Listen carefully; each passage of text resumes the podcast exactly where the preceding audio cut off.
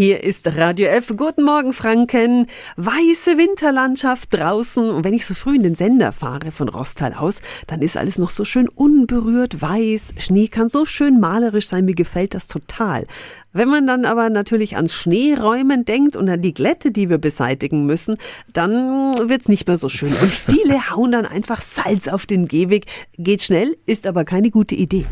Radio F. Jetzt Tipps für ganz Franken. Hier ist unser Wiki Peter. Streusalz auf öffentlichen Wegen ist verboten, kann teuer werden, weil es alles andere als umweltfreundlich ist. Das Salz sickert in den Boden, wird dann über die Baumwurzeln aufgenommen und damit der Baum seinen Salzgehalt im Gleichgewicht hält, dann gibt er mehr Wasser ab und die Folgen davon, die sehen wir dann im Frühling oder auch im Sommer.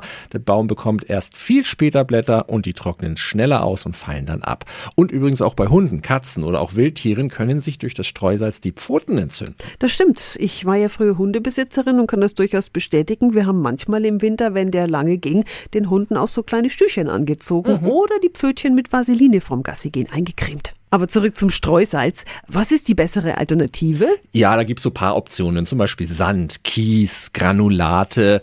Die sind alle salzfrei und helfen genauso gut gegen das Ausrutschen. Können Sie übrigens an vielen Streuгutkästen kostenlos mitnehmen. Und das Umweltbundesamt hat für umweltfreundliche Streualternativen auch ein Siegel eingeführt. Blauer Engel, weil salzfrei heißt das. Und wenn Sie das auf einem Streumittel sehen, dann können Sie eigentlich auch bedenkenlos zugreifen. Außerdem können Sie das Streugut einfach auch wieder zusammenkehren, wenn Schnee und Eis dann wieder weg sind und dann nochmal verwenden. Alle Infos finden Sie auch nochmal auf radiof.de.